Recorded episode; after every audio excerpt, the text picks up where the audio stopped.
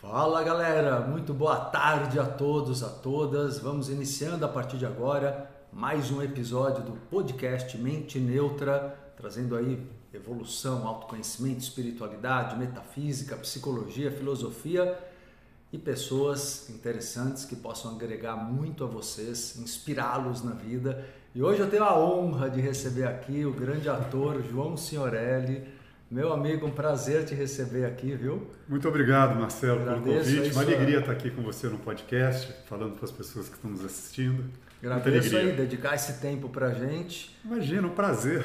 É, e João tem né, uma história de só, só 50 anos como ator. 50, 50 anos, anos, meu amigo. Eu tenho 67 anos, comecei com 17. Com 17. Com 17, é. Só teve uma profissão na vida, então? Assim. Não, uma, Olha, lógico, que você é, deve ser dublador, é, Não, eu, não eu, eu, fiz jornalismo também. Eu me ah, formei na tá. faculdade de jornalismo, trabalhei um tempo na Band FM, eu escrevi o noticiário da Como manhã. jornalista mesmo? É, e era o locutor Olha. da madrugada. Eu cobri as férias do Serginho Groisman. Olha. Que ele escrevia o noticiário da manhã da Band. Agora é Band News, né? Mas certo. antigamente era só Band FM. E fazia locução da meia-noite às três ao vivo. Mas fora essa coisa do jornalismo... Rádio é uma bela escola, né? Eu adoro rádio. A gente estava conversando agora há pouco. Adoro. Né? É. Rádio dá, dá, capacidade de improviso. De improviso e deixa a pessoa que está ouvindo imaginar, criar, né? Essa, essa e com esse vozeirão teu aí, arrasava né? já no rádio, né? Você já tinha essa voz com 17 já anos? Tinha, 20 anos? Já tinha. Nessa época eu tinha 23 anos. 23. Eu gravava uma novela na Band chamada Todo Poderoso durante o dia, ia para casa, descansava e voltava para a rádio à meia-noite. Era legal, um trabalho bom, legal. eu adorava fazer. É, a Band teve novelas importantes. Teve, teve Os né? Imigrantes, né? Todo Poderoso, Cara a Cara, Cavalo Amarelo, foi uma produção muito boa. Que bacana. Bom, João, é, João tem muita coisa para falar para a gente aqui e é, vamos começar do início da tua história Daqui a pouco você vai falar um pouco sobre os últimos 20 anos que te marcaram muito, uhum, né? Uhum. No momento acho que tem, faz muito parte da tua missão, eu diria, né? Sim, sim. É. Eu acho que associar é. a arte, o ser ator, com o transmitir mensagens de paz, mensagens espirituais é. importantes, né? É. Mas vamos, antes de chegar em Gandhi, Chico Xavier, predestinado, né? antes de chegar nesses assuntos, Fala um pouquinho então dessa tua trajetória. Você passou por todas as emissoras, né? Globo, passei, passei por todas as emissoras. Bom, eu, eu nasci numa cidade do interior de Minas Gerais chamada Cambuquira. Quando eu tinha sete anos, nos mudamos para São Paulo. Comecei a estudar aqui. Quando eu tinha 14 anos, no Colégio Estadual Vocacional Oswaldo Aranha, montou-se um grupo de teatro e eu entrei. E já estava querendo fazer. E aí já era uma vontade. Já era uma vontade de, de me comunicar. Eu, eu sabia que eu tinha que partir para a comunicação. E nessa época estava em cartaz aqui em São Paulo uma peça chamada Castro Alves Pé de Passagem, do Gianfrancesco Guarnieri. Meu pai me levou para ver a peça. E lá eu vi dois atores que marcaram a minha vida profundamente. Um, infelizmente, já morreu, que é o Zanoni Ferriti, que fazia o Castro Alves, e o Antônio Fagundes, que fazia o irmão do Castro Alves. Fagundes tinha um ataque epilético em cena, que era, foi uma das coisas mais impressionantes que eu vi na vida, Marcelo. Saí dali dizendo assim, eu quero ser ator para ser um dia tão Olha bom só. quanto esses dois caras. Tal. Aí o universo vai conspirando. Fui para os Estados Sim. Unidos num intercâmbio, na volta assisti o Jesus Cristo Superstar na Broadway. Quando eu chego em São Paulo, tá em cartaz aqui em São Paulo, vou assistir com minha mãe, ela encontra a filha de uma amiga vendendo um programa, comento com essa menina que eu vi em Nova York a peça, ela me apresenta para os atores. Isso foi em 72, comecinho de 1972.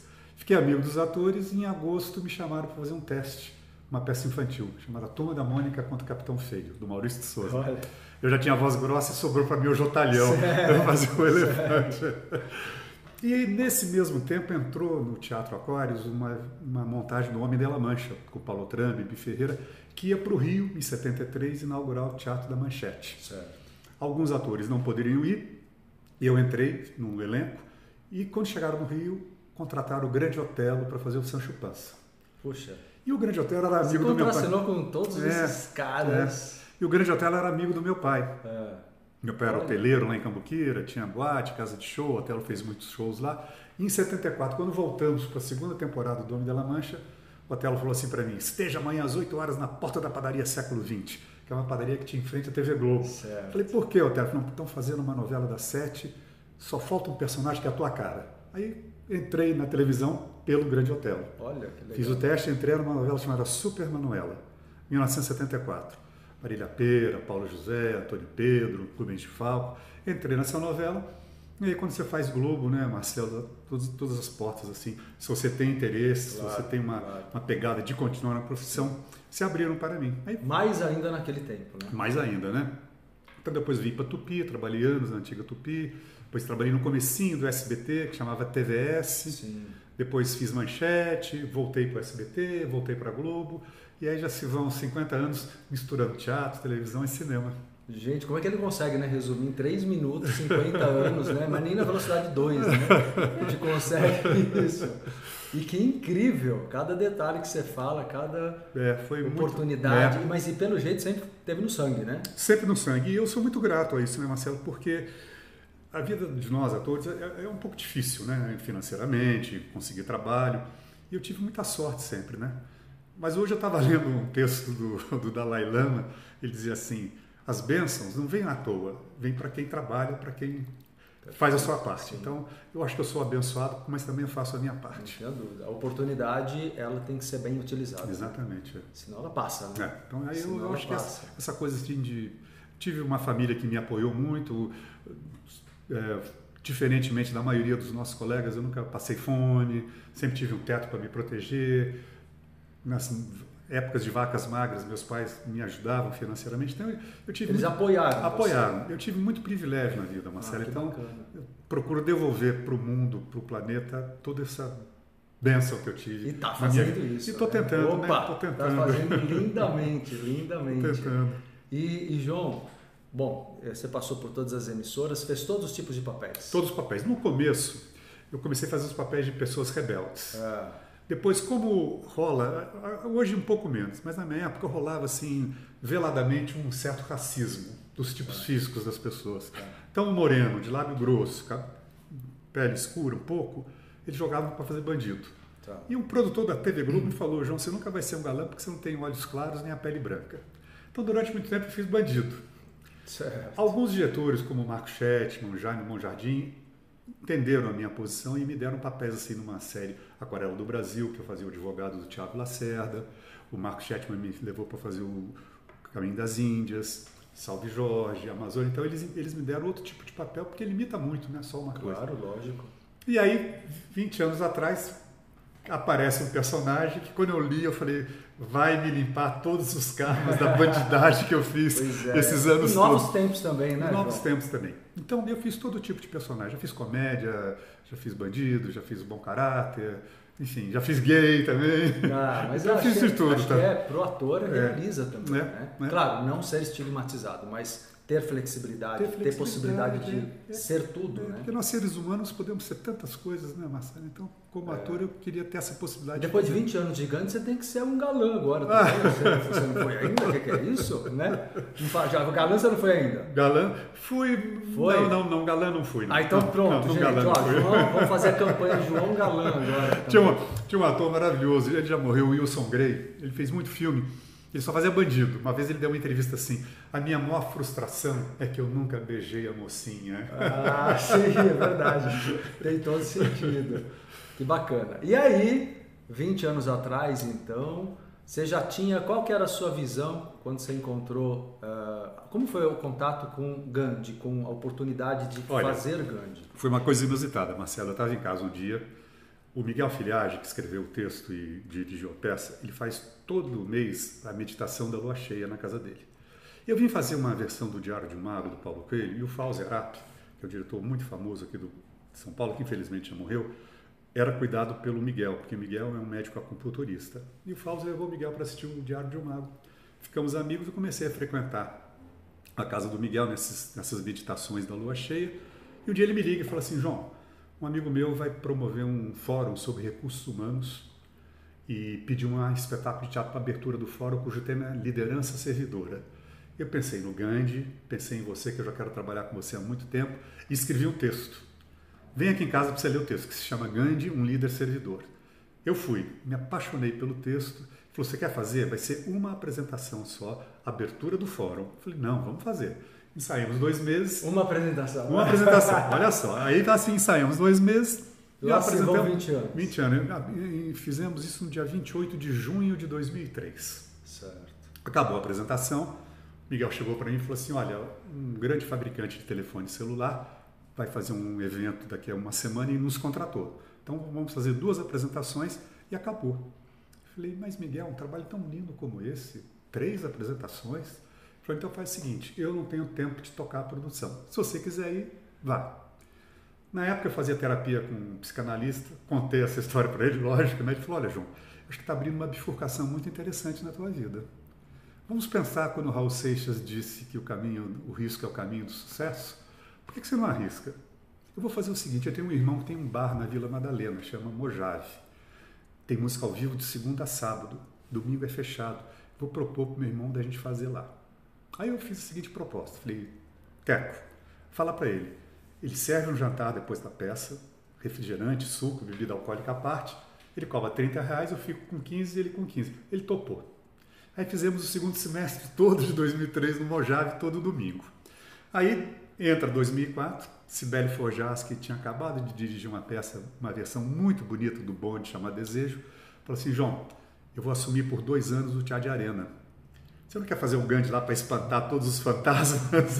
Falei, vamos, né? E o Teatro de Arena, de lá surgiram Paulo José, Diniz Fati, eh, Milton Gonçalves, enfim, Antônio Fagundes também passou pela Arena, Lima Duarte. Então era um teatro que tinha um, aquele chão tinha um peso, né? Tinha um peso maravilhoso. Estreiei, ele estava lendo o jornal, quinta-feira estreia Quinta dos Infernos. Eu pensei e falei, poxa, tem terça insana. Quinta dos Infernos? Vou inventar quartas com Gandhi. Isso, ótimo, ótimo. Dá um contraste. É, aí, aí, fui, aí procurei o sábado, um amigo meu, Edinho, falou, vai lá no Giba, o Giba é sócio do Lima Duarte, eles estão com o Sátiva, um restaurante vegetariano que tinha ali na Alameda Itu. Começou na Consolação, depois foi para Itu. Fui lá com o Giba, Giba, o que, que você acha? Pai, foi ótimo. Então era assim, toda quarta-feira, 8 da noite, o Gandhi, depois um jantar vegetariano. Mesmo esquema. 30 reais, 15 para ele, 15 para mim. Aí ficamos lá quatro anos, Marcelo. Certo. Quatro anos. Aí eu fui dando umas entrevistas para divulgar, os RHs foram chegando. Uma, antigamente não era valor econômico, chamava. É, era um jornal de economia, não era valor econômico. E aí tinha uma moça que escreveu um texto sobre a importância do teatro nos recursos humanos. Cai na mão de um diretor da Gazeta Mercantil, Gazeta. Mercantil. Gazeta Mercantil. Eu ia te falar É, sobre é, essa. Gazeta Mercantil.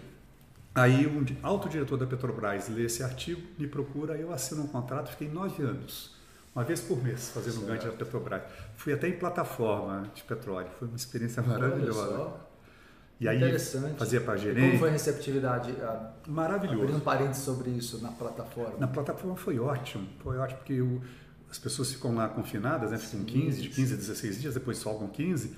Então, quando entra uma atrás, que, É um- eles me levaram para o negócio da CIPAT, né? que era o negócio de prevenção de acidente. era o- Mas aí virou uma coisa cultural. Tá.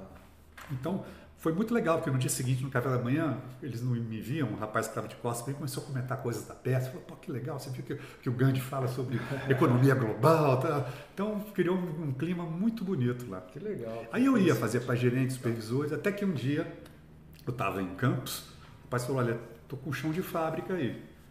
Você deixa entrar? Eu falei, lógico. E foram as pessoas que mais entenderam o recado. Olha só. Foi muito bonito. É, porque a história de Gandhi está É. totalmente entrelaçada. E aí, aí a Petrobras me levou também para a favela da Amarela, no Rio, porque eles faziam um trabalho muito bonito junto com o Ivaldo Bertazzo.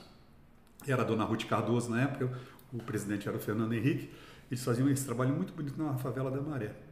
E aí depois fiz um debate também com os meninos e eles falavam assim, é engraçado, né? Acho que os a polícia do Rio faz o que os ingleses faziam, né? Porque eles entram no nosso barraco chutando porta, batendo na gente. Então eles entendem, né?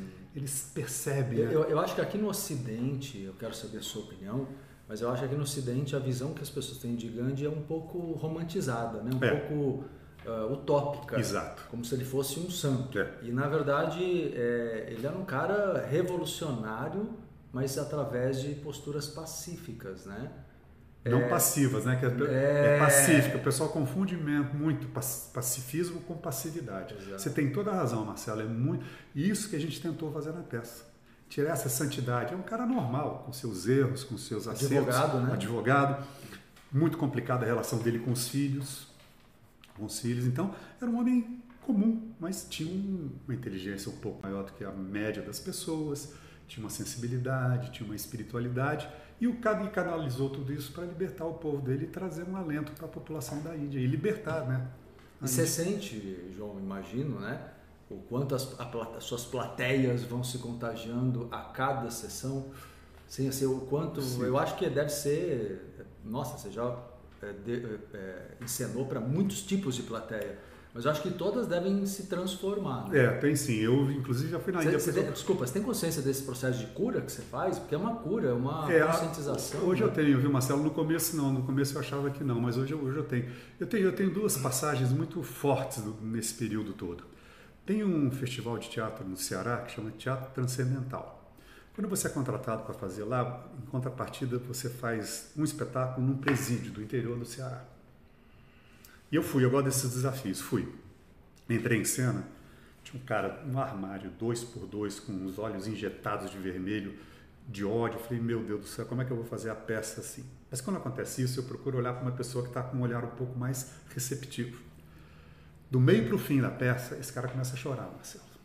Acaba a peça, ele vem para mim, me abraça, chorando aqui, falando assim: Eu já matei mais de 20. Durante a peça, eu fiquei pedindo perdão para a família das pessoas que eu matei. Dizer, isso, é, é, isso, é, muito louco. Isso é muito, é muito, forte. muito bonito, na é, verdade, é. né? Porque é você ver a, a possibilidade de uma, da reforma interna ser, da né? pessoa né? ali, um cara que matou 20 pessoas, pegar essa consciência. O outro também, que foi maravilhoso, eu, eu, tenho um projeto que infelizmente vai acabar esse final do ano. Uma vez por mês a gente vai na Fundação Casa fazer para os meninos e para as meninas que são temporariamente presos. Um dia uma menina de 12 anos, uma unidade feminina, acabou a peça e falou: Vocês são malucos, né? Eu falei: Por quê? Eu falei: é, Vem falar para a gente de um tal de Gandhi que eu nunca ouvi falar da minha vida, mas eu gostei. Eu falei: Do que, que você gostou? Ela falou: Porque eu aprendi uma coisa muito bacana hoje. Eu falei: O quê? Meu corpo está preso, mas meu espírito está livre. Olha, Olha que lindo isso. Uma de 12 anos, né? eu comecei a chorar, uma menina de 12 anos chegar uma reflexão é, dessa. Exato. É, é, fogo. Eu acho que falta para as pessoas, né? Eu, eu, faço um trabalho de conscientização uhum. muito forte na minha vida e eu vejo que falta para as pessoas essas oportunidades porque as pessoas querem, só que não, não obtendo é. acesso, não tendo acesso é acabam ficando meio que na superfície, é. né? no raso das é. coisas. Né? Então, voltando à sua pergunta, a gente tenta desmistificar o Gandhi. Sim. Tanto que eu coloco coisas que acontecem no mundo de hoje na peça, para não ficar aquela coisa muito longe lá na Índia. Coloco trechos, trechos da música popular brasileira, que eu acho que tem um pouco pensamento gandiano. Então entra Gil, Guilherme Arantes, Raul Seixas, trechos de Renato Teixeira. Então é. E a maior comunicação. Né? E a maior comunicação para poder chegar mais perto das pessoas. Né? Que mensagens do Gandhi você pode até citar algum trecho, alguma fala? Tá. Que depois de 20 anos acho que você tem isso na ponta da Tenho. língua, né? Olha, mas falas do, é... de Gandhi, eu acho que você uh, resumiria ou, ou selecionaria é para inspirar as pessoas? Tem, tem duas que eu gosto muito. Essa que eu vou falar primeiro, as pessoas, é a que as pessoas mais gostam. Certo. Que inclusive eu, eu, repito duas vezes na peça, mas ele começa. Contexto, meio... Contextualiza. Ele estava. É assim, ele, ele, ele, é como se ele fosse chamado pela humanidade para falar sobre a cultura de paz e a convivência pacífica e harmoniosa entre as pessoas, entre os povos. E ele propõe para isso um jejum. Ele fala: eu vou fazer um jejum começar um outro jejum para unir Ocidente e Oriente, para unir as, as nações, as pessoas que estão brigando, para ver se elas conseguem encontrar um caminho do meio para conviver harmoniosamente.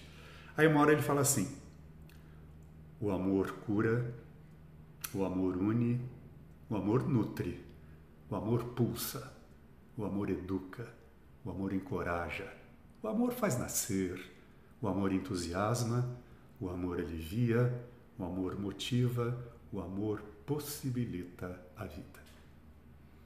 Que lindo. Termina a peça assim. Que lindo. E tem outra que eu gosto muito, que fala assim. Desculpa, isso, é. isso, não é uma fala, isso é um mantra. É um mantra. Você está falando aqui, a gente vai maquiando junto aqui. Não, é forte, lindo. né? As pessoas adoram. Eu também me, me, emociono muito quando eu Da forma, especialmente, lógico, porque eu vejo que você põe em coração aí, né? É. Então, é. você sente as energias assim? Eu sinto. Uma vez eu. Você conhece o Wagner Borges, né? Sim, sim. Eu fiz um espetáculo uma vez para o Wagner Borges, e aí depois fizemos um debate. E uma pessoa perguntou, Wagner, quando o João está fazendo o Gandhi, vem junto com ele? Ele falou, não é o Gandhi, mas vem uma energia gandiana que fica ancorando ele na, na, no palco. Então ele tem uma, uma fileira de gandinhos ali segurando a onda. É, o, gente, o João chegou aqui, eu falei para ele hoje, ó, chegou o João e toda a galera de, de luz que tá com ele aqui, chegou uma van, na verdade chegou a van. A van, a van do João vem simplesmente o Gandhi, Chico Xavier, Fernando Pessoa. Fernando Pessoa, nossa gente, o que, que mas, é isso? Mas aí, Marcelo, tem uma outra que eu gosto muito também, que ele fala assim,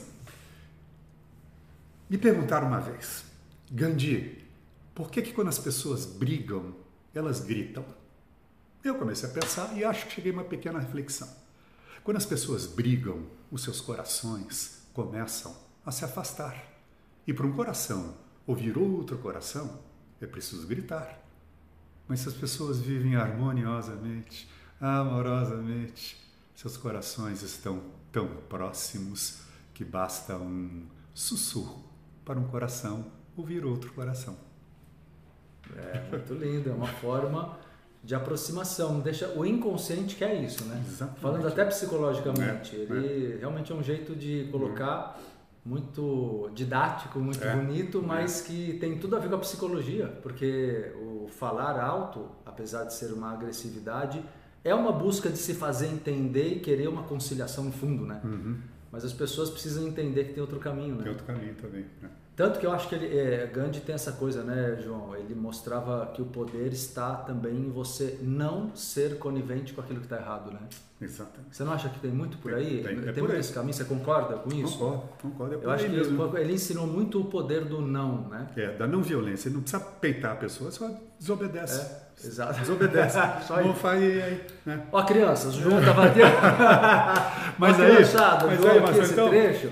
voltando, àquela voltando àquela conversa sua de não santificar, assim, o Gandhi tinha um humor muito grande. A gente tem cenas de muito humor, que as pessoas riem muito na plateia. É mesmo? É, tem reflexões, tem coisa séria. Então, uma Ele era um cara engraçado. Ele era engraçado. Por exemplo, ele, ele, ia chamar, ele vai para a Inglaterra. Vai ter uma recepção no Palácio de Ele se Buckingham. formou na Inglaterra. Se formou advogado. É. Mas aí quando ele já volta como Tá. Gandhi para uma negociação com o Churchill, que era o primeiro-ministro da época, para ver se resolvia uma questão. E aí o rei Jorge VI chama para uma recepção no Palácio de Buckingham. Mas o cerimonial falou, você não pode ir vestido assim desse jeito que você anda, você tem que usar o smoking. Falou, ah, mas, mas eu, é minha... Ele tenta convencer, os caras não aceitam. Aí o que, que ele faz? Ele aluga um smoking, embrulha, manda para o palácio com um bilhetinho. Já que vocês estão mais preocupados com a roupa do que com a minha pessoa, Olha, bem, bem sacado, né? E aí no dia seguinte, ele vai ter a reunião política, no dia seguinte, o- no meio da reunião, o rei fala para ele assim: Ô Gandhi, por que que você usa tão pouca roupa? Ele fala: Sabe o que é, majestade? É que o senhor já usa roupa suficiente por nós dois. Olha, pra época, Pra né? época, naquele é. contexto, né? Tipo, e de uma maneira gentil, bem humorada, ele dava a resposta. Para uns caras de muito poder. Muito poder. Mas né? ele enfrentando o Churchill, É, nossa, o rei Jorge só. VI, quer dizer, E tratar com simplicidade. Cumplicidade. E aí o grande valor dele, que aí é o grande ensinamento que eu tento Certo. praticar na minha vida. Ele só tinha essa condição de fazer isso porque ele tinha uma verdade interior.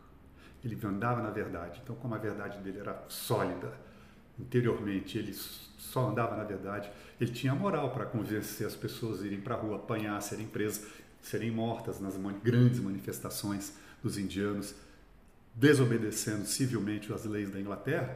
Os caras apanhavam, presos, muitos morreram. Tem uma cena na praça que o general manda fuzilar todo mundo. Morre um monte de gente. É complexo, né? né? Então ele conseguiu isso através da verdade. Eu acho que é muito o que aconteceu com Jesus Cristo com a crucificação, não é? Também. Porque ele era altamente revolucionário É. e simplesmente qu- quando me falam até, mas por quê? Eu falo, gente, mas ele ele foi tentar apedrejar o cara várias vezes e não conseguiram. Tem uma hora que ele provocou o núcleo é, do poder judaísmo, do judaísmo, da poder, igreja ali, é. né? É. Então, obviamente, isso acabou acontecendo. É. Eu acho que Gandhi sabe que mexeu num vespeiro No vespeiro, né? né? E não tinha Ainda medo. que não seja por armas, né? Levan- Levantando É. armas, mas... Engraçado você falar do Jesus Cristo, porque o Gandhi tem uma declaração que é muito bonita. Ele fala assim: se na face da terra só existisse o sermão da montanha, a humanidade estaria salva. É é essência, É né? essência, né? Muito lindo. Ele tinha, uma, ele tinha um comportamento crítico. Tem outra passagem também que essa não tem na peça. Ele vai visitar o Papa. Não deixam ele entrar no Vaticano, porque ele estava vestido daquele jeito. Tem um jornalista norte-americano com ele que fala assim: o Papa é que tinha que vir aqui na rua ver você, não você. Exato. Aí ele fala assim: é engraçado, né? como é que a religião católica se acha melhor que as outras? Né?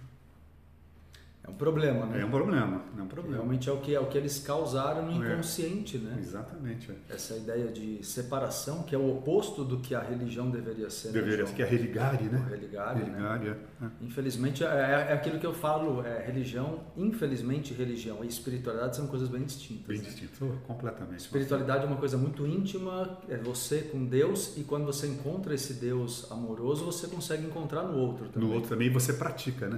Exato. Aí você pratica Você o amor ao conecta, próximo, o né? respeito, você se conecta. Aí não faz não fala fofoca, não fala mal dos outros, Sim, não tenta ludibriar um ali, né? exato. Que a verdadeira, eu acho, a verdadeira espiritualidade está na ação, cara. É no teu dia a dia. Sim. E na intenção. E na intenção. e na- na Porque, eu intenção acho que é- tem muita né? gente também que às vezes tem uma ação boa, mas com mecanismos de vaidade, de barco. Ah, sim, não, sim. Tem isso também, é, né? tem, não, você tem razão. Intenção com É, ação. acho que as duas coisas casadas. Casar, né? é. E aí, mais recentemente, né? Só de Gandhi dá pra gente ficar horas aqui, mas eu sei Programa que inteiro, né? É, eu sei que temos um limite de tempo com o João, que ele tem muito compromisso aí. Mas assim, ah, e aí, chegou três anos atrás, o convite para o filme, você fez uma participação, não é isso? No Eu fiz um filme predestinado. O Predestinado. Predestinado filme do Arigó, que foi também uma coisa muito louca, Marcelo. Agora, atualmente, os testes. Qual era seu papel no filme? Vou te contar isso. Tá, conta a história. Atualmente as pessoas, as produções pedem para você fazer um self-test. Você grava com o teu celular em casa e manda. Tá. Aí eles te mandam o texto. Aí a produção entrou em contato comigo para fazer o delegado que prendia o Arigó, que acabou Cássio Gabus Mendes fazendo esse personagem. Fiz o teste, mandei. Dois dias depois a minha empresária ligou e falou assim, João, eles, o diretor gostou muito de você, mas ele quer que você faça o teste para um outro papel. Eu falei, qual? Ele falou, é uma cena só, mas é a cena tese do filme. Ele quer que você faça o Chico Xavier. Eu falei, o quê?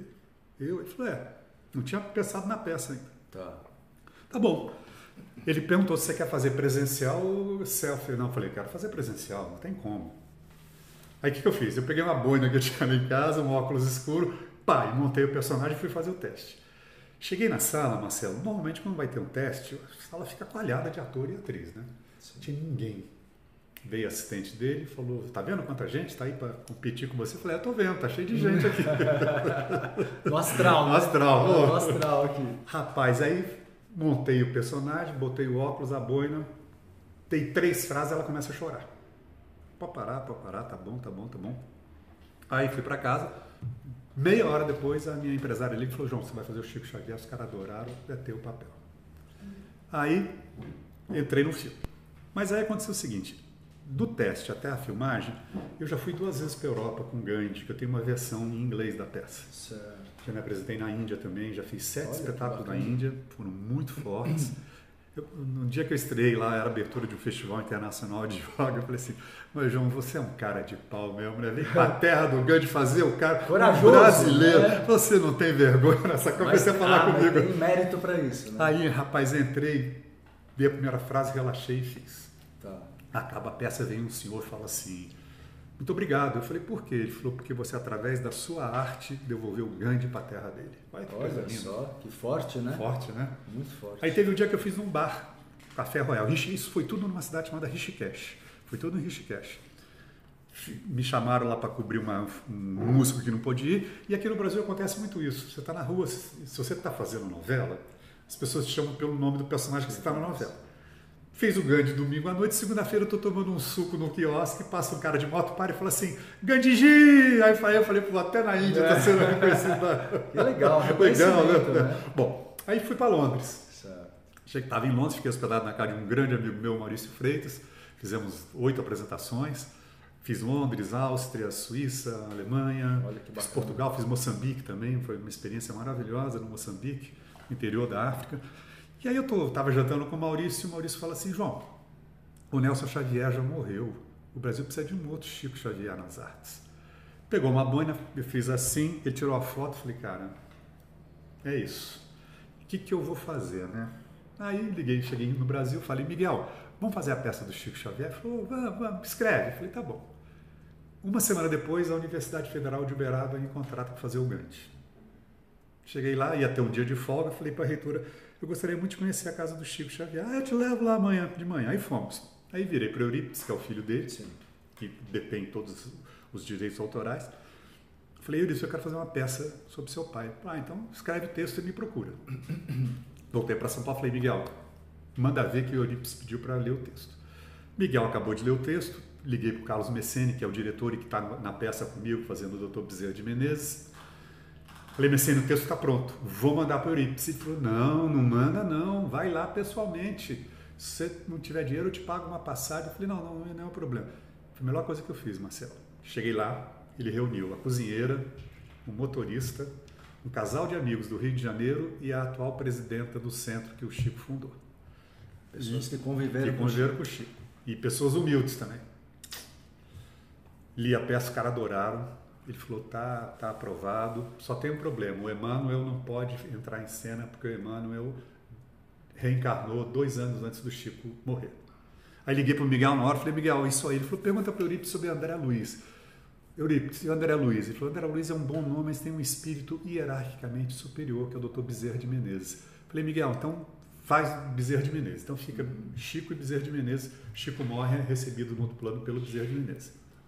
Aí, Marcelo, assinei o contrato com ele, ele falou assim, bom, agora você vai ali no quarto onde o Chico... Tem que administrar isso com o outro lado, né? É. é essa, é. Até a peça teatro tem que administrar tem. com as entidades. Com as entidades, né? né? Ele falou, agora você vai ali no quartinho onde o Chico vivia e pode pegar tudo que você quiser dele. Boina, óculos, peruca, Olha camisa, só. paletó. Eu falei, o quê? Ele falou, ah, você não vai fazer o Chico? Tem que ser verdadeiro, então você vai usar as roupas do Chico. Aí me deu, então, ó. Nossa. Essa boina. Posso pegar? pegar? Posso pegar? Pode Olha, pegar. Gente, um talismã, né? Do... Essa boina do Chico. Que coisa, hein? Posso pôr? Pode. Deixa eu fazer uma. Olha, olha gente. É... Chico. É. Falei, já vou sentir Chico aqui. É, é, é muito forte essa energia. É a gente sente muito, energia. Né? É. Gente. Dá pra sentir mesmo a é. vibração. Aí eu peguei a boina, peguei a peruca e peguei duas, né? Falei, o, o Eurípides, teatro a gente tem que ter um duplo, que pode acontecer alguma coisa, né? Aí ele me emprestou a peruca, o óculos também, que é do Chico próprio óculos dele, com, com o grau do Chico. Aí, camisa, paletó, aí eu fiquei. Você fica muito parecido. É muito parecido, né? né? Muito, é muito parecido. louco. Com o Gandhi eu fico parecido, com o Chico, com o Fernando um pouquinho também. Muito, né? É. Aí o Chico, numa hora da peça, fala assim. Você já tem uns traços, já. Mas, mas realmente é, você fica muito parecido. Aí o Chico, numa hora da peça, fala assim: o planeta Terra, a terceira dimensão, é fonte de muitos medos Todos os medos que nós temos são ilusões. Até o medo da morte é uma ilusão. Todas as situações que nos envolvemos são ilusões. Os medos e as ilusões nos ensinam muito, principalmente sobre nós mesmos. Mas tudo passa. Não se preocupe, tudo passa. Ah, ele é o Chico aqui. Chico, agradeço a sua presença. O que é isso? Olha o João. Tá se emocionando aqui. Ah, é? Arrepiei, afro, me emocionei. É de arrepiar. Gente, deixa eu fazer igual, igual, igual criança. É, é, pode usar, agora, tem, tem, tem, o grau dele, tem o grau dele. Ó, gente, igual criança. Agora eu vou colocar, dá licença. Chico, João, dá licença. Olha lá. Deixa, eu, deixa eu ver pelos olhos do Chico. Cara, deixa eu pôr de novo. Põe a boina. Cara. Deixa eu fazer igual ele colocou, né? Tem um é. jeito. Aí, ó. Não, para o Chico, não. Gente. Tem, gra... é... tem o grau aí do Chico. E para mim é muito louco, porque na, na, na, peça eu tenho que ficar com. É um grau alto. É um grau alto, eu tenho que ficar. Eu, eu brinquei com o meu oculista. Escuta, vai, vai, vai atrapalhar a minha vida. Falou de jeito nenhum, uma hora por, por, semana, uma hora por dia, não vai ter problema nenhum você usar o, o grau. Não é verdade, né? Porque é. você ainda tem isso. Perde um pouquinho Aqui, ó, noção de. Ótica Avenida Uberaba. tá Olha, até a caixinha dele. Que legal, que legal. Que então coisa. foi isso aí. O Tava esse casal, e esse casal vira para mim e fala assim: Eu nunca vi o Eurípides se abrir tanto como ele se abriu com você. Aí eu brinquei, falei: Ah, vai ver que o Chico tá. Eu muito... sempre ouvi falar que ele era muito reservado. Muito, ele é né? muito discreto, muito na dele, mas é uma pessoa linda, linda. Aí o, o Cláudio falou assim: Eu brinquei com o Cláudio, falei, pô, vai ver que o Chico tá buzinando no ouvido dele, quem sou eu? Ele falou: Você tem dúvida disso? Você só foi autorizado a fazer a peça porque o Chico deu ok. Está usando a roupa do cara, você acha que ele vai deixar qualquer pessoa usar?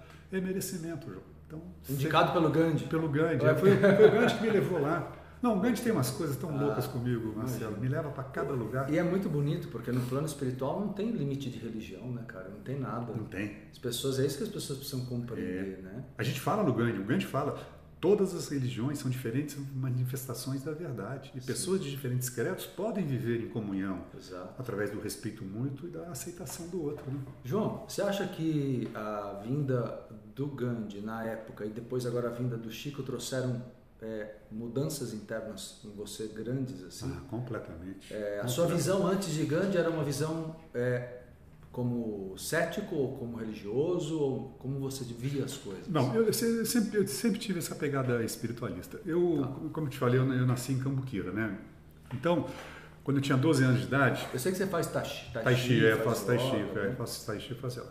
Mas eu sempre, desde, desde, desde pequeno, lá em Cambuquira, Marcelo, é uma cidade que tem muitas águas minerais, então tem uma energia telúrica muito forte. Então, desde criança, a gente convive Tá. com muita, muito minério, muita, muita produção espiritual, tem muita, tem muita espiritualidade na, na região, que é o sul de Minas, né?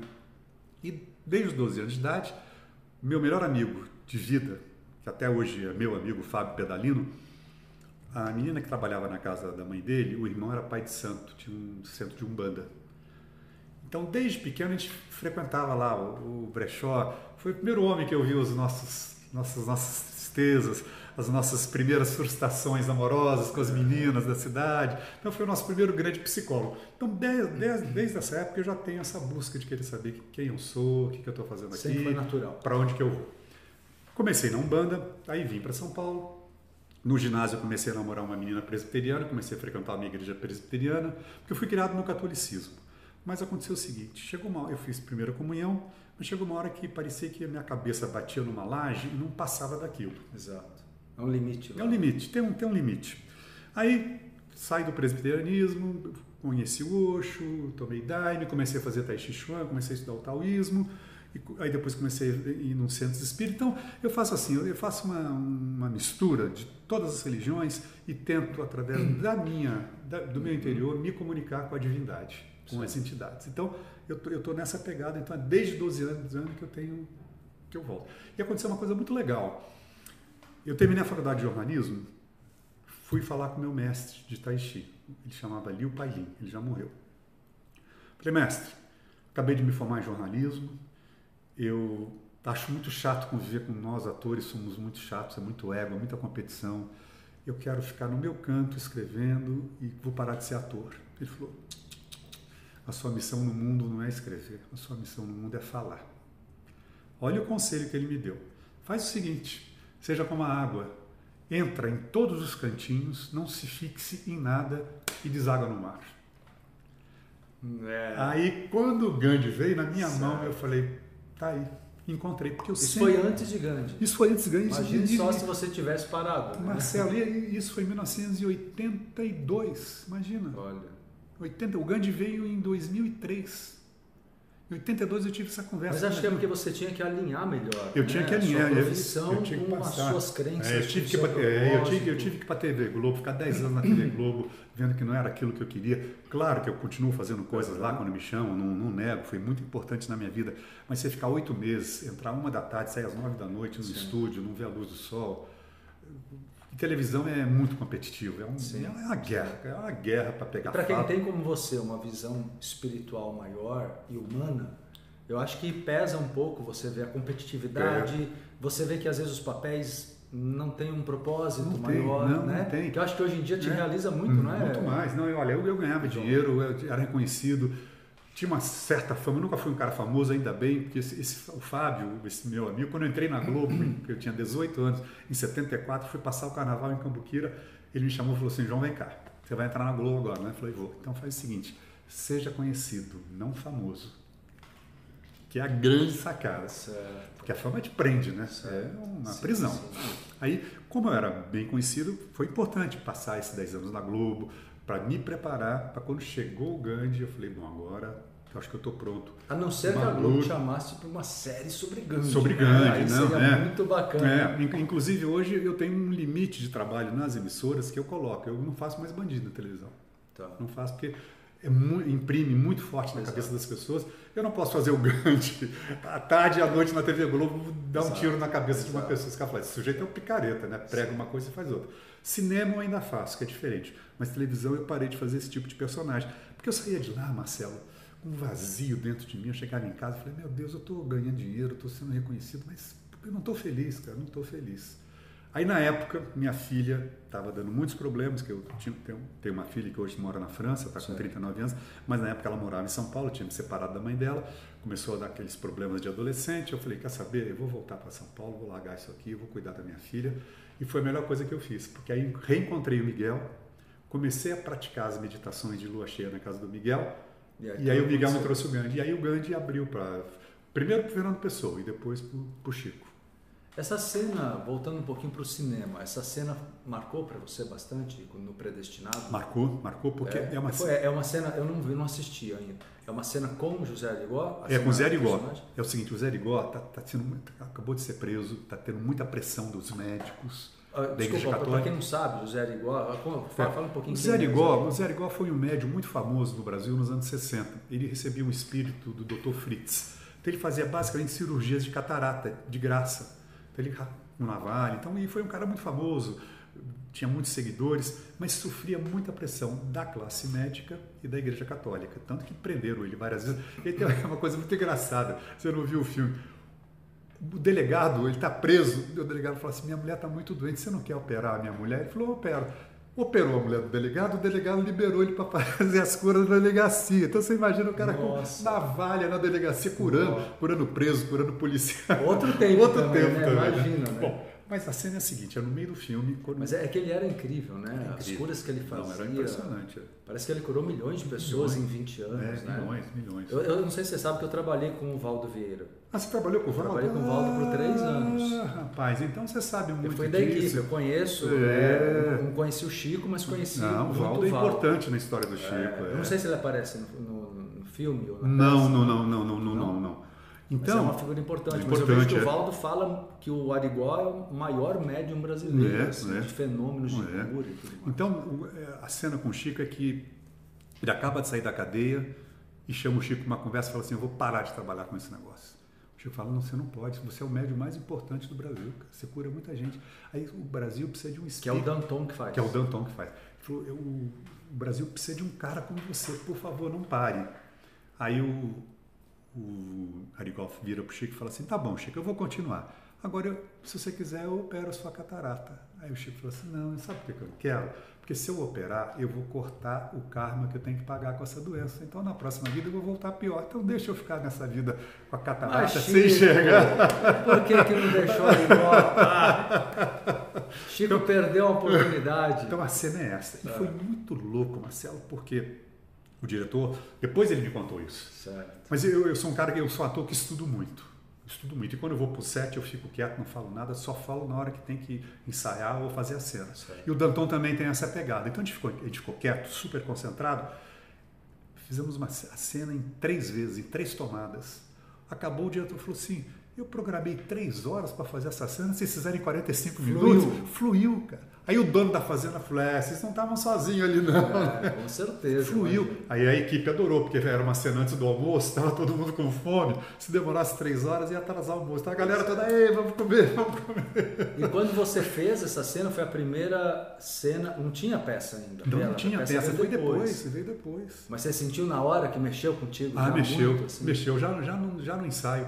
E aí foi muito engraçado, porque na, na- na- no filme o Chico tem 50 anos, então ele tem cabelo ainda. Tá. Então fizeram uma peruca para mim, botaram um óculos, fiquei muito parecido com o Chico. E aí, aí quando a gente foi, aí o Danton, o Danton falou, pô, o Chico tava aqui do teu lado. Eu falei, oxe, acho que tá. Eu, eu, vi, eu vi o Danton falando na- no YouTube, num vídeo, que ele eh, se transformou muito. É, não, ele mudou, como o Nelson Xavier também, né, fazendo o Chico. Quer dizer, E é, eu fazendo o Gandhi, o meu era uma outra pessoa. Minha vida mudou completamente, Marcelo. Duas coisas eu comecei a fazer através do Gandhi. Parar de mentir socialmente e cumprir o que você promete. Meu, muda tudo. Muda completamente a tua relação com as pessoas. Eu sou um outro homem antes do Gandhi e depois do Gandhi. Então vai, repete, parar Parar de mentir, de mentir. socialmente. Mas isso, isso as pessoas têm que estudar essa frase. É. Porque parar de mentir é, não é só aquilo que se fala, né? É. Eu acho que é parar de mentir para si Para mesmo. si mesmo, né? É, para si mesmo. E cumprir o que você promete, que é mais difícil ainda do que parar de mentir. Mas quando você promete uma coisa a uma pessoa e cumpre, cria um estado de felicidade entre as duas pessoas que é maravilhoso. E Por isso que é você- bom só prometer o que tem sentido também. né? Exatamente. É. Exatamente. Imagina só. É. É igual os juramentos, eu, eu falo sempre, por que um juramento até para um casamento quando na verdade ele é feito de amor, né? É. Não adianta você se prender uma palavra, né? Mas eu acho que, mas aí exige muito autoconhecimento. É, exatamente, você tem toda a razão. Então, essas duas coisas mudaram completamente. Ao ponto de eu chegar para a TV Globo, me chamarem para fazer uma minissérie chamada Amazônia, queriam que eu fosse o personagem que matasse o Chico Mendes. Falei, gente, eu não posso fazer o Gandhi ser o assassino do Chico Mendes. Na época, dizer não para a TV Globo era, era Com complicado. certeza. A Glória Pérez me ligou depois e falou assim: ó, eu fiquei pensando no que você falou, você tem toda a razão. Eu vou criar um personagem amigo do Chico Mendes para você fazer, que eu quero você na minissérie.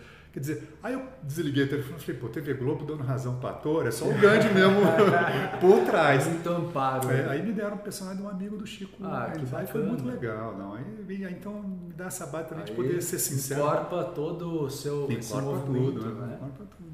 Olha, eu acho, eu, eu comentei com o João aqui, eu gosto muito de associar meu trabalho com arte, porque eu acho que a arte é a comunicação direta no inconsciente das pessoas, né? Seja dança, música, arte cênica. Cinema, é. Eu acho que é, tem, é, a arte devia estar mais enfronhada na vida das crianças, né? é. Você já, para criança tá- você também já apresentou? Eu já apresentei, eu já fiz dois, dois espetáculos infantis. A Turma da Mônica contra o Capitão Fei, que foi a primeira. Depois eu fiz uma peça muito bonita, O Balão que Caiu no Mar, que o Messene foi onde eu conheci o Carlos Messene. Mas voltando a essa coisa da arte, Marcelo, o Gandhi falava, a arte, o teatro, o cinema, forma a ideia das pessoas. O Gandhi adorava cinema. Ele ia pelo menos duas vezes por semana ele ia ver um filme. Olha. É, As pessoas não conhecem Gandhi. Não conhece, acho que ele fica lá sentado, É. meditando o tempo inteiro. Nada, o cara É era- aquela figura da roupa indiana, É, não. tudo cria um imaginário, Imaginário. ocidental, né? como criam também do Chico. Como criam do Chico. Então, o nosso, nosso propósito é desmistificar. Porque eu, eu fiz muitos grandes em centros espíritas. Certo. E eu percebia que não tinha jovens, tinham muito poucos jovens. Eu falei, Mercedes, vamos fazer uma peça que a gente possa trazer o Chico para os jovens. Sim. Então, o Miguel escreveu o texto e o Messene na direção. A peça, Marcelo, você vai assistir, são duas pessoas conversando. Então tem gí- o Chico fala gíria, conta piada, que ele era muito bem humorado, conta piada. O, Bezerra também tem umas piadas muito boas na peça. Então fica uma coisa assim, normal. Tanto que quando a gente estreou em Uberaba, foi um casal com filho de 12 anos, eu falei, quer saber a opinião sua, menino? Ele falou, olha, tudo que é ligado ao espiritismo que os meus pais me levam, eu acho um chato. Mas essa pessoa eu adorei. Uma surpresa para mim. Veio um senhor também falando, pô, duas pessoas normais conversando. Pela primeira vez eu vejo dentro do espiritismo gente normal Ah, conversando. Então é muito legal Tem isso. que atualizar, né, João? Tem que ter uma atualizar. linguagem acessível. Acessível. E hoje a gente vê como é a internet, a velocidade é outra, a gente tem que ter um outro É. tempo, né? Agora, a gente está, como tudo que é novo sofre muitas críticas, muitos espíritas de centros estão fechando as portas para a gente, dizendo que o espírita não gosta desse tipo de coisa, o espírita não gosta daquela coisa careta, formal. Então, mas quem faz o novo paga esse preço até a hora Tem que essa resistência, tem essa resistência. dentro do Tem. próprio kardecismo. tem, tem essa É. resistência. Porque eles acham que a gente está falando. Eu, eu uso uma calça jeans, o Messene, o Bezerra de Menezes está com uma roupa de UTI, uma de All-Star. Quer dizer, qual o problema? Qual o problema? Qual- É o velho problema do Gandhi com a roupa lá com, Exatamente, lá na, né, na Inglaterra. Churchill. É, mesma coisa.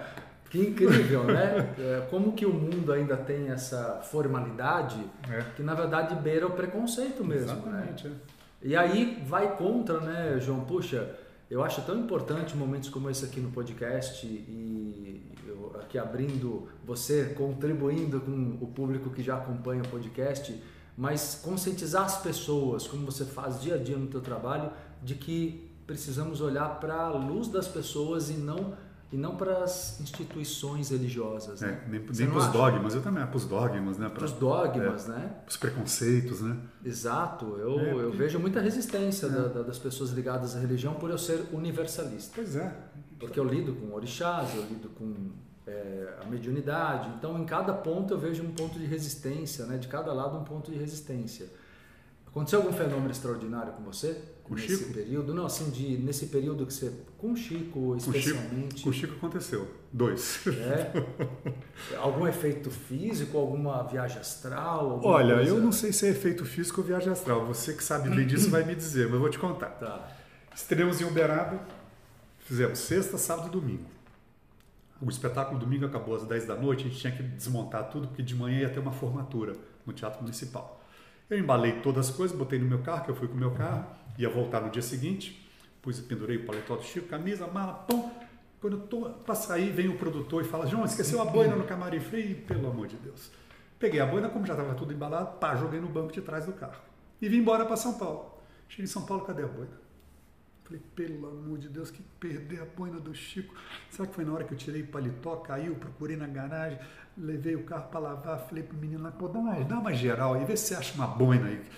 Voltei, ele falou, João, não tem nada, não tem boina nenhuma. Falei, pelo amor de Deus, o que, que eu vou falar para Eurípides, cara? Boina do Chico. Bom, enfim. Dia seguinte eu ia para Cambuquira, minha cidade natal, passar umas férias. Quando eu chego no, no hotel fazenda que eu ficava hospedado lá, tiro a minha mala, quando eu olho atrás está a boina, entre a aquela coisa de proteger a cabeça e o banco de trás é a janela, a boina lá. Nossa. Eu não acreditei. Eu liguei para o Eurípides, falei, Eurípides, aconteceu isso, isso. Ele falou, ah, o Chico está brincando com você, ele só está te dizendo que ele está do teu lado, para você ficar tranquilo. E não teria como a Não teria como, não teria, Teria como. como. Não teria como. Ele encaixou entre o, aquela negócio de cabeça Sim, do carro sim. e a janela do banco de trás. Olha só. Aí o outro estava dormindo, isso antes da estreia, estava dormindo. Uma pessoa, eu vejo uma mão fazendo um buraco na minha cabeça e o Chico entra. Tchuf! Eu acordei, eu falei, eu, liguei para o Eurípides, eu falei, ele falou, é, você não vai fazer o Chico? Ele entrou dentro de você, precisa ser verdadeiro. Olha só. E aqui é bem o chakra só- coronário. Coronário, né? né? Ele entrou aqui. Olha só. Ah, você deve estar tendo muitas viagens Muitas, astrais, ainda é. que você não lembre de Meio, todas. Eu não sei, eu também não conheço muito sobre viagem astral. Ah, vou, É. vou te dar um exercício Tá. meu para você treinar E mais. com o Gandhi, com o Gandhi não teve um efeito assim, mas teve um efeito também que eu acho que é, que é ligado à espiritualidade. Nós atores, a gente tem umas coisas muito loucas, né, Marcelo? Quando eu comecei a ensaiar o Fernando Pessoa, eu falei assim, "Putz, será que o Gandhi vai ficar com ciúme de eu fazer outro personagem? e comecei a ensaiar. Primeiro mês de ensaio, estou um dia em casa, entro no SMS. Por gentileza, entre em contato urgente com a professora Lourdes, telefone tal, pelo WhatsApp, em Oeiras, Portugal. Liguei, ela falou, muito obrigado pela sua ligação. Eu falei, o que que há? Ela falou, não, era 2019, 150 anos do nascimento do Gandhi. Certo. Ela falou, olha, aqui em Portugal a gente vai fazer uma, uma homenagem para o Gandhi, por causa dessa efeméride. Precisamos fazer 17 espetáculos para toda a rede municipal de Oeiras, do Gandhi. E nós entramos em contato com o neto dele, o Arun Gandhi, que morreu recentemente, mas ele está muito velho, mora em Chicago, não consegue viajar. Eu estava desesperado à noite, levantei, entrei no meu computador e cliquei Gandhi e a educação. Aparece você primeiro. Você pode vir ficar 15 dias em outubro, do dia 2 de outubro até o dia 17, fazer desses 17 espetáculos? Falei, claro que posso. Eu falei, por que vocês vão levar o Gandhi para os alunos? Falou, porque eles vão ser os futuros dirigentes do país. A hora de plantar a sementinha é agora. Bacana. Fui. Já falei, pô, tá- não só não ficou com ciúme, como me mandou para a terra do Fernando Pessoa. Olha só. Cheguei lá, estava conversando com o diretor da escola, o Domingos, que se tornou um grande amigo meu. Falei, Domingos, sábado a gente está de folga, né? Tá. Eu falei, então, quer me levar em Lisboa? Não, para eu fazer uma imersão na, no Fernando Pessoa. Ele falou, lógico, vamos. Chamou um professor de literatura e saímos sábado de manhã fomos. Onde ele nasceu, no bar onde ele frequentava, que tem a brasileira, que é o mais famoso, mas tinha um outro lá perto do Rio Tejo, chamado é, Arca- é, Martinho das Arcadas, que era um grande bar onde o Fernando Pessoa ficava. Tinha até, o, tem até um chapéu do Fernando Pessoa lá. Fomos no hospital onde ele morreu. Só não conseguimos entrar na casa que ele viveu nos últimos anos, que é um museu, porque estava em reforma. Tá. Mas aí passamos o sábado inteiro fazendo uma imersão. Eu falei, ó, oh, Gandhi, obrigado, né? Não só me mandou para Portugal, como me fez entrar no mundo do Fernando Pessoa para fazer E o o personagem. Fernando Pessoa era um grande ocultista, né? É um grande médium, Marcelo. é? Olha, em Portugal, 1910, um país ultracatólico, ele tinha uma tia espírita aqui escondida com ele por centros espíritas. E essas, e essas conversas dos heterônimos dele, era tudo, Tudo é, perso- tudo, tudo entidades, entidades verdade, canalizando. Aí Aí eu falei, Esses obrigado. dias eu fiz, eu fiz uma live é, com uma, um poema de Ricardo Reis. Ah, qual, hein? E prece, acho que era. A prece que a Betânia gravou, prece. né? Me Lindo, né? É lindo, é lindo. E, e ele fala justamente da conexão com o eu superior. É, é, tal. não, então eu peguei para inspirar o papo Ele é um sobre isso. médio, né? Aí uma amiga minha outro dia fez um comentário muito interessante. Falou, não tinha percebido, eu não tinha percebido isso. Falou, você traz o Gandhi do Oriente, traz o Chico do Ocidente, os caras estão falando a mesma coisa e no meio você vem com o É. Fernando Pessoa unindo os- todos os continentes de novo. Ásia, Europa e Brasil. Que legal. E América. Exato. É muito É uma interessante. missão, né? Eu acho É que uma você, missão, Marcelo. Você percebe que você está Agora- encontrando, está mais claro a tua missão. Agora eu percebo, porque eu sempre quis unir a arte com a espiritualidade. Eu acho que tem tudo a ver. E tem algum sonho ou projeto que você vem se inspirando nesses últimos anos, além de tudo que você está realizando, que eu acho que ainda vai reverberar muito, é claro. Acho que sim, né? Tanto acho Chico quanto Gandhi, É. quanto Fernando Pessoa, tem muito para acontecer. Mas tem alguma coisa que já começa a aparecer para você como intuição, que você queira falar, né? Que aparece, aparece. Mas eu falo assim, não, pelo amor de Deus, são três já, não aguento mais, tem que decorar três peças. Porque é o seguinte, como é monólogo, só o Chico não é monólogo. Que eu faço o seguinte, Marcelo, eu todo dia eu passo um texto. Por exemplo, hoje eu passei o Gandhi. Tá. Amanhã eu passo o Chico. No dia seguinte, Fernando. Aí volto pro Gandhi. É como um pianista, para tocar bem tem que tocar todo dia. Então, todo dia eu estou trabalhando os textos. Todo dia, em casa. Paro e faço. Então, tem, tem uns personagens aí que estão me rondando, mas eu não estou meio Não, não, preguiçoso. se, se comprometer ainda. É, mas se tiver que fazer, vamos fazer, né? Agora eu estou em cartaz em São Paulo, né? Toda quinta-feira lá no É, Teatro Ruth Escobar. Convida aqui, João, Olha, por favor. eu estou fazendo os mundos de Chico Xavier todas as quintas-feiras, às 20h30, no Teatro Ruth Escobar, na Rua dos Ingleses 209. Os ingressos vocês podem adquirir através do Simpla.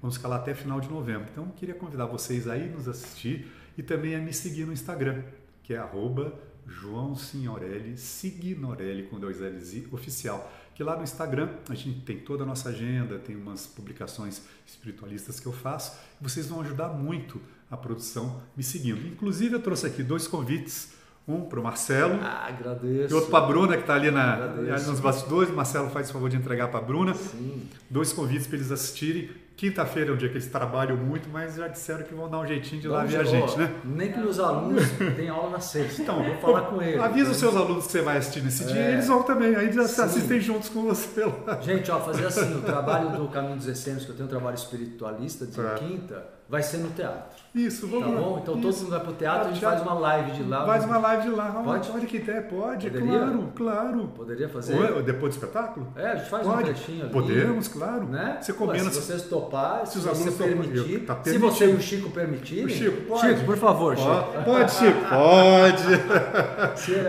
ele pode falar. Seria genial isso, hein? Vamos fazer? Vamos fazer? Vai fazer? ficar lindo. Vai E ficar aí, lindo. e eu justamente cai na quinta-feira, ó como tudo casa. Olha, Olha, o olha, universo conspirando. Ó, os médicos já estão falando aqui. O Claudio já falou, vamos junto. Não. se, se você permitir até, eu já falo, vem, Tá. leva todos os médicos que puderem. É, só vou pedir uma gentileza. Você, hum, uma semana ou 15 dias antes, me dizer o número de pessoas que tem, Tá. que eu preciso reservar os ingressos. Ah, não, sim, mas que a peça está indo muito bem, então eu, eu tenho medo de che- Não, chegar lá e não ter. Então você me avisa, eu já, já deixo Não, separadinho, tranquilo. que é o pessoal do Marcelo que vai comprar na hora. Então. Vamos, Mas- Ou compra no Simpla também, vai- se quiser. Vai não, vai ser sim, O bárbaro. pessoal compra no Simpla. É, compra no Simpla. Você marca o dia, vai ser maravilhoso, Marcelo. Pô, vai ser Olha que legal, bom. e depois do espetáculo a gente faz uma live lá. E, e o pessoal que espera o trabalho espiritual, a gente faz de lá mesmo. Isso. Você já vai de médio, seja óbvio, É. né? você já é o O próprio. pessoal assiste a peça, depois a gente faz, acaba, acaba 9 e meia. Esse horário é bom para você? É nove e É meia. e É, meia. exato, esse É nove e meia. Nove, então. Meu a- amigo. a- olha só que loucura, Essa né? sincronicidade. Olha, então a peça acaba às 9 e meia, a gente fica na plateia e faz Olha a que live de lá. Pronto. Olha que maravilha, Ó, galera. Pô, que legal. Presente. João, obrigado, João. Que presentaço, cara. Que lindo Legal, que vai que ser. legal. Emociona, né? Vamos fazer um trabalho bonito, somar Vamos, forças somar forças, somar aí. forças, né? Que coisa. É. E essa japamala? Então, essa Japamala, eu fiz um espetáculo bene- beneficente lá em Sorocaba. Uma pessoa muito interessante fazendo trabalho de educação com pessoas carentes. E eu fui fazer o Gandhi. É linda, E né? aí, aí, quando acabou o espetáculo, ela falou: olha, um, presente para você, um Japamala. E aí eu estou usando assim desde novembro do ano passado, que é muito bonito. Né, é, Essas cores vibrantes. E aí, eu, aí em janeiro eu fui lá no meu do brechó, lá no meu pai de santo, pai Mateus. Ele falou, bonito, hein? Coisa de Cosme Damião, está protegido. Hein? Pois é, pois é, que lindo. E a sua experiência na Índia? Eu achei que fosse de lá. Não, não, é. Achei que não, fosse a de Índia lá. foi maravilhoso, foi maravilhoso. Quer dizer, eu fui convidado, né? A primeira, minha primeira apresentação lá é, foi através do Prembaba, sabe? Conhece o Prembaba, né? Eu conheço, É. não, não, É, pessoal. o, o Prembaba tem, tinha um astro lá, agora, eu acho que agora as coisas mudaram um pouco, teve, teve uns problemas aí, né? Sim. Ele, eu fiz aqui para a turma dele, ele falou, ah, se você preparar uma versão em inglês, eu te ponho para abrir um festival de yoga internacional. Preparei, trabalhei um ano com uma professora inglesa, fizemos a primeira no ano, não deu certo para fazer o festival, voltei no ano seguinte, foi 2019. Rapaz, era um festival que estava primeiro vice, vice-primeiro-ministro da Índia, altas autoridades, Olha. e eu abri com o Gandhi, imagina. Coisa emocionante. Foi emocionante, emocionante. E lá eles não têm peças de teatro com alguém representando o Gandhi? Não, não, que eu, que eu saiba coisa, não. né? É, aí eu estava conversando com a diretora do Museu do Gandhi, ela falou assim, é, tem umas ondas aqui na Índia, tem épocas que o Gandhi é execrado, que eles acham que o Gandhi atrasou o desenvolvimento industrial da Índia, porque o Gandhi foi o grande primeiro ambientalista de lá. Sim. Ele propunha uma coisa muito interessante, pequenas propriedades, todas produzindo e trocando entre si. E o que sobrasse vendia a preços Uma baixos. cooperativa. Uma cooperativa, o país inteiro. Sim. E ele falava que a industrialização vai matar a nossa cultura. Ele já pensava na globalização. Tanto que hoje eu fui para uma cidade chamada Pune, uma cidade importante. Você vê os outdoors, aquelas indianas lindas já com cabelo loiro, com Sim. maquiagem de ocidental, totalmente descaracterizados. Bom, aí estava lá bandeirinhas do Gandhi ao longo do rio. Então ela falou, então o Gandhi é execrado e tem uma- horas que ele é enaltecido. Então, nosso trabalho todo é falar para a juventude da importância do Gandhi. Tanto que na primeira vez que eu fui, no primeiro ano, todo mês de janeiro, o governo da Índia publica nos jornais o Panteão dos Heróis da Pátria. Nesse ano, esse atual primeiro-ministro, Narendra Modi, tirou o Gandhi do Panteão dos Heróis. Foi uma grita, o país inteiro, ele teve que voltar atrás e, e botar de novo. Nossa, olha só. E aí fizemos lá, estava vice-primeiro-ministro, cientistas tal. Foi lindo o espetáculo, mas eu com a cara cara de pau. Aí começa a acontecer as coisas, né? Um amigo meu falou assim, João, um cara que matou o Gandhi escreveu um livro, I, I Killed Gandhi. Você, você devia ler esse livro. Eu falei, aí comecei a procurar nas livrarias. Esquece, não achava, não achava. Tava numa livraria, tinha um casal brasileiro. A menina vira para mim e fala assim, ó, acabamos de sair de uma livraria ali embaixo que tem. Vai lá que você vai conseguir. Mas antes de ir, deixa eu te contar uma coisa. Eu falei, o que que há? Eu estava comprando uma joia para minha sogra e uma senhora muito simpática do meu lado começou a puxar conversa. Vai, vem, vai, vem. Resultado, era a princesa do Nepal que estava na Índia fazendo um curso de yoga. Olha só. Eu tô com o contato dela, você toparia fazer uma apresentação para ela e para a comitiva dela? Eu falei, lógico, vamos fazer. Aí ela organizou lá com a princesa Igual do água, Nepal. vai é, vai indo, né? né? Aí organizou e foi para um hotel, hotel maravilhoso, a comitiva toda da princesa do Nepal. Fiz um Incrível. espetáculo. Foi lindo o espetáculo, lindo. Incrível. Aí uma das meninas do grupo falou assim, João, eu tô namorando o dono do Café Royal. O cara que ia tocar lá no sábado não vai poder ir. Você quer fazer um Gandhi lá? Só, é só tem indiano, só É. famílias indianas. Fui, aí fiz nesse Café Royal, depois o cara passou o chapéu lá, ainda ganhei umas rúpias de, de cachê. E, e tinha um garotinho, Marcelo, que ele ficou a peça inteira na ponta do palco dando tchau para mim, eu dando tchau para ele, eu praticamente fiz a peça para ele, né? Sim. E aí no dia seguinte aconteceu aquele, aquele negócio do cara ter me reconhecido. Então, foi. Aí depois fiz um pré-baba de novo, mais duas apresentações.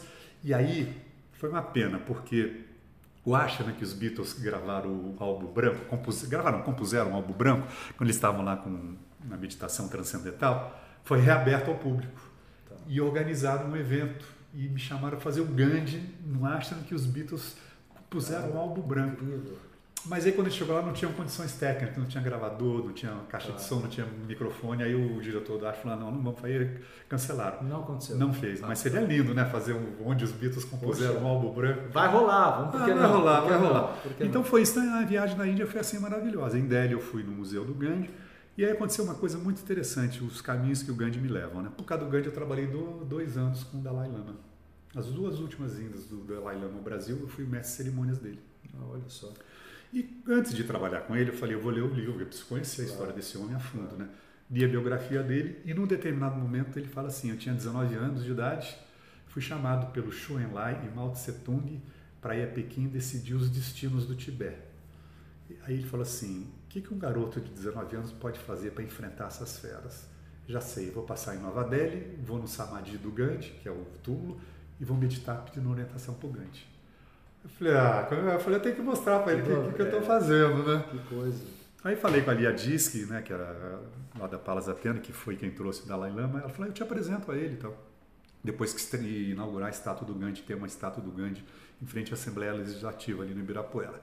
Aí a diretora do evento falou assim, Lia, não dá, porque a hora que acabar a inauguração da estátua, o João já tem que correr direto para a Catedral da Sé. Teve um evento muito, bonito, pai de santo, padre, pastor, Dalai Lama, fizeram um, um evento ecumênico muito bonito na Catedral da Sé.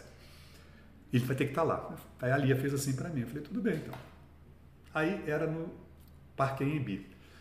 Eu estava lá com. Já tinha levado as fotos do Gandhi e tal. Acaba a parte da manhã, ele me chama. Eu olho para o cara de segurança e falo, é, ele quer falar com você, vai lá. Aí eu cheguei lá, ele me deu o kata, né, que é aquele lenço que é a grande homenagem que os tibetanos Olha só. dão para o outro. Eu falei, ah, vai ser agora, não tem, não vai ter erro. Peguei a foto e falei, olha, sua santidade, falei em inglês, né? Eu sou um ator brasileiro, profissional, estou há tantos anos fazendo esse personagem aqui, gostaria que você ouvisse. Pegou, olhou, olhou e riu. Foi embora. É o próprio. É. Dia seguinte, Ibirapuera. Gilberto Kassab era o prefeito, Walter Feldman, secretário de esportes, altas autoridades, comandante da Polícia Militar. Eu anunciei todo mundo, eles ficam todos no palco e falei: agora vamos receber a sua santidade, o Dalai Lama. Ele entra, em vez de cumprimentar os caras, vem para mim e fala assim: Good morning, Mr. Mahatma Gandhi. Ah, olha só que bacana. Aí que ele foi falar com as autoridades. Aí eu, tô, todos o Todo mundo, de atenção foi para você. Aí eu falei: Lia, que? Aí Lia morria de rir. Eu falei: que aconteceu? Falei, quando nós chegamos no hotel, ele perguntou quem era você. Eu expliquei todo o trabalho que você faz, toda a importância de fé. E aí ele ficou o tempo inteiro me chamando de Gandhi. E é, aí vem o preconceito, né? Tô lá, sentado, vem uma mulher. Você não podia fazer isso. Eu falei, o quê? Você não pode dar uma foto pro Dalai Lama, porque tem que passar por 40 dias de purificação antes de chegar é, na mão dele. ah, pelo amor de Deus. Para. pelo amor. Fala assim, eu estou 20 anos me purificando, é. minha senhora? Imagina, é ah, pelo amor de Deus. É, é, é incrível. muita bobagem, é, né? incrível. Como as pessoas pegam pequenos poderes, né? E, e aí botam o ego acima é. do humano. É. Um momento tão bonito, né? É. Espiritual, é. humano é. ali.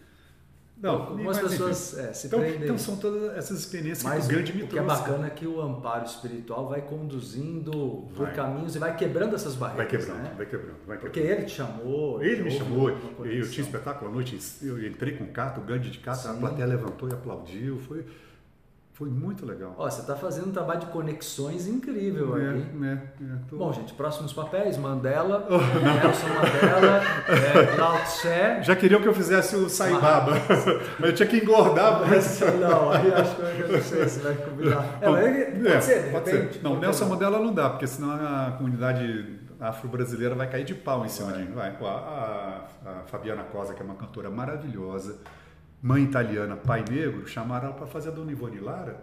O movimento afro-brasileiro proibiu ela. Mas, João, fala para mim, cara. Olha, uma loucura eu, vou te falar. É, eu, eu, eu, eu sou um dos maiores incentivadores das pessoas conhecerem a mitologia africana dos orixás, que eu acho maravilhosa. Eu também adoro, é E a mais importante. É. E apesar da maioria das pessoas gostar muito dessa proposta a mais aberta, universalista que eu apresento, já encontrei resistência no pessoal religioso muito radical, do candomblé e tal. É, esse tipo, justamente se você está fazendo um trabalho como ator, que tem que haver a liberdade de poder né, de criar, enfim, né? criar, criar, e é. ser é, qualquer personagem, histórico ou é. fictício. Eu acho que não deveria se olhar para isso. Eu acho que é uma confusão é, isso, né? É confundir o que é preconceito do que é você justamente ter uma visão tão ampla, universalista, amar tanto outras culturas e, e, filosofias, e histórias e mitologias que para você é natural e seria natural, natural. ser fazer uma Mandela, por exemplo. Né? Não é verdade? Não é. Eu acho que tem que quebrar bastante Eu isso. Eu também acho. Né? É, é difícil, né, Marcelo? É Mas é complicado. Você vê o caso da, da Fabiana Cosa, é um absurdo. E a dona Ivone Lara nem era uma nega retinta, era uma, uma quase como uma mulata.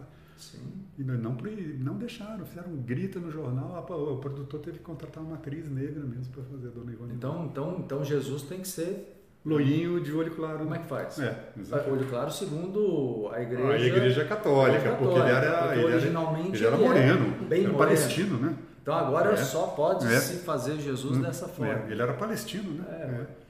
Eu acho que é- tem que É, haver uma quebra de Seres humanos, nós, nós- somos muito complexos, né? Mas ó, tem- temos bons papéis para você, viu? Ah, acho que Lao Tse Lao Tse faria seria bom, Lao Tse seria viu? bom, eu já... Lao Tse é com um todo- bigodinho, Bigodinho assim. com esse conhecimento todo que eu...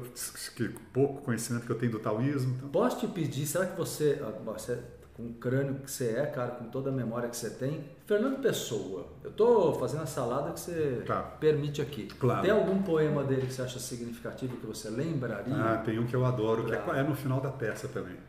O que aconteceu aqui? Não, aqui não, tudo bem. É Tudo só, bem? É. Não tem problema nenhum. Não, Pode falar, podemos- pode continuar. É um, é, um, é um poema curto, mas é, eu acho que tem tudo a ver com isso que a gente está falando Tá. da espiritualidade. Ele fala assim: Para ser grande, ser inteiro. Nada teu exagera ou exclui. Ser todo em cada coisa. Põe quanto és no mínimo que fazes. Assim, em cada lago a lua toda brilha, porque alta vive. Gente, que lindo, hein? Não é uma coisa espiritual? isso Turma, ó, que episódio é esse? Com o João Signorelli aqui, né? Passando energia de Gandhi, a luz de Gandhi, de Chico Xavier e de Fernando Pessoa. É, é, é altamente espiritualizada essa muito, fala dele. Muito. Ser, ser inteiro, ser verdadeiro, seja sincero. Nada teu. Ele é muito conectado com a essência, muito, né? muito, muito. Muito conectado, um psicólogo incrível, É, né? é, Uma visão né? psicológica. É, fazia astrologia, né? Sim. Tinha um conhecimento, olha, é impressionante. A cada vez que eu estudo, sai uma biografia agora, tem mil páginas, de um norte-americano que vive em Lisboa há muito tempo, chamado Richard Zenit. A, é a mais completa biografia do Fernando Pessoa. Impressionante. Esses caras iluminados, né? A história de vez em quando traz. Traz, né? Pô, você podia fazer Sócrates também. É, ô, Marcelo, você quer me dar muito trabalho, minha cabeça não aguenta. Eu vou ter que decorar muita Meu coisa. amigo, você consegue, meu amigo. Suplemento, suplemento que você consegue aí. João, fala aí, passa uma mensagem que você queira passar de todo o teu aprendizado para as pessoas, além de tudo que você está passando Bom. aqui de, de amor, cara, que você está passando muito amor à vida, à profissão. Uma coisa que, eu, que é muito linkada com. Você sabe que a minha escola chama Entre Vidas, porque é uma referência ao plano Entre Vidas, que é o plano espiritual, antes de reencarnar. Eu falo muito de missão encarnatória Tá. muito de missão de vida. E eu acho que você está dando um exemplo maravilhoso de quem é, sabia que queria ser ator, mas encontrou num dado momento da vida, passou pela metanoia, né? Passou pela reforma de vida. Eu acho que esses últimos 20 anos é, é, você renasceu, né? Eu acho que renasceu. E as pessoas passam por isso. É, é, o que, que você poderia dizer para elas em termos de determinação? Porque eu acho que acima de tudo você mostra muita resiliência É, é. e muita inspiração. É, eu acho assim, é, a disciplina, uma disciplina interna é, é muito importante. Eu tenho, eu tenho tentado praticar essa disciplina interna, tenho tentado ficar aqui no momento presente, no aqui agora, me concentrando na minha intenção, nos meus propósitos. Mas basicamente tem uma coisa que eu tenho tentado praticar muito, tem me ajudado muito, Marcelo, que é assim: respeitai-vos uns aos outros. Eu quero respeitar as pessoas e quero me respeitar. Eu não quero ser mais um sequestrador emocional de ninguém. E como diz o Caetano Veloso, a gente está aqui para espalhar benefícios. Então é isso que eu quero. Ah, que lindo, que lindo. Já até Caetano está entrando aqui, mas Caetano está bem Tá, ainda, tá, tá, graças a Deus Caetano tá aqui tá com a bem. gente. Espero que fique muito É, tempo não, ainda. Caetano, tá tudo certo. Mas que legal, muito lindo que você está. Olha, estou felicíssimo com a tua presença. Eu também adorei, Marcelo. Eu quero te dar dois você. presentes. Opa, ainda ganha presente? Que ganhar presente. Quero te dar aqui, esse aqui é um parceiro nosso da Forma Natural, eles fazem cosméticos Hum. Olha orgânicos lindo. lindos Que é? aí. Tem uma caixa bonita. Abre aí, abre aí, abre aí, que por favor. É um parceiro. Acho que vai Aqui te temos um higienizador para as mãos. Ótimo. Estamos precisando muito agora. Adoro ganhar presente, Marcelo. Ah, então que bom, que bom. Você- está nos presenteando aqui, viu mesmo? Ih, fez um nozinho aqui, dei um nozinho. Não, Dulce puxa tá do lado assim. aqui, É. João, você é um exemplo maravilhoso do que é estar em missão de vida com profundo amor. Gratíssima, muito carinho a você. Quem que falou isso? Dulce Flaiban. Ah, Dulce, obrigado, minha querida. A gente tenta, né? Opa, é. Um cuidadinho aqui, que tá tão bonito esse. esse... Ah, rapaz! Olha que lindo, é a medusa. A medusa. Olha que lindo. Que coisa mais linda. De que material é isso aí, você sabe? É, acho que é, acho uma que é, Cera, né? É uma cera, é, né? Parafina, né? Parafina, Acho que né? é parafina, Olha porque que é uma linda. vela, né? É uma vela? É É uma uma vela. Ah, é uma vela, agora que eu entendi. É. Que coisa linda. Puxa, obrigado, pessoal Linda, da né? Forma Natural. Gratidão, gratidão. Ricardo. Olha, vela aromática vegetal. Como é que ele chama? Ricardo. Ricardo. Valeu, Ricardo. É. Que, que beleza. Agora eu não estou encontrando ah, aqui o pavio, né? Tá aí o pavio. É, tá aqui o pavio, tá aqui. É para acender aqui o coronário. chá- Coronário, já foi o coronário. Que coisa mais linda. Deixa eu guardar aqui João. com todo o meu cuidado. Cara, dos livros Hum, que eu lancei o ano passado, hum. eu queria muito que você lesse esse e dissesse depois para mim o que é que você sente. Esse livro aqui chama O Poder da Lucidez Tá. e ele foi uma associação entre conceitos do budismo com eh, psicologia e conceitos sobre metaverso. Eu fiz uma junção desses conceitos, mas qual a finalidade dele? Mostrar como termos na vida uma mente neutra, uma mente... O que é a mente neutra? Mente neutra é um conceito do budismo, não sei se você já ouviu dessa forma. Como neutra, não. não... É mente neutra ou mente clara? Tá. Talvez você mente tenha clara já mente mente clara, é a mesma coisa. Tá. Mente clara ou mente neutra é uma mente que não julga. Pronto. Bem o que você Tudo que a gente ensina, quer, né? tudo que a gente quer. Uma mente que não julga e que vive a realidade como ela se apresenta, com gratidão e procurando aproveitar as oportunidades. Então é uma mente que, que eu acho que é o que todo mundo tem que aprender, uma mente não reativa. Tá, É a não ótimo, reatividade. Então ele é um ótimo. livro que fala sobre isso, Ai, sobre como criar uma mente neutra, sair da reatividade Que ótimo. então, eu, vou, eu vou- só vou autografar para você no final do, do, do podcast, Tá. que eu acabei não autografando Tá. ainda, já autografo para você. Puxa, muito obrigado, Marcelo. Ó, eu vou falar uma coisa para você. Tá falando de muito personagem, né? Você sabe que há uns 15 dias atrás uma amiga minha tá me infernizando para eu fazer o Chico Mendes. Tá. Me deu o livro da vida do Chico Mendes.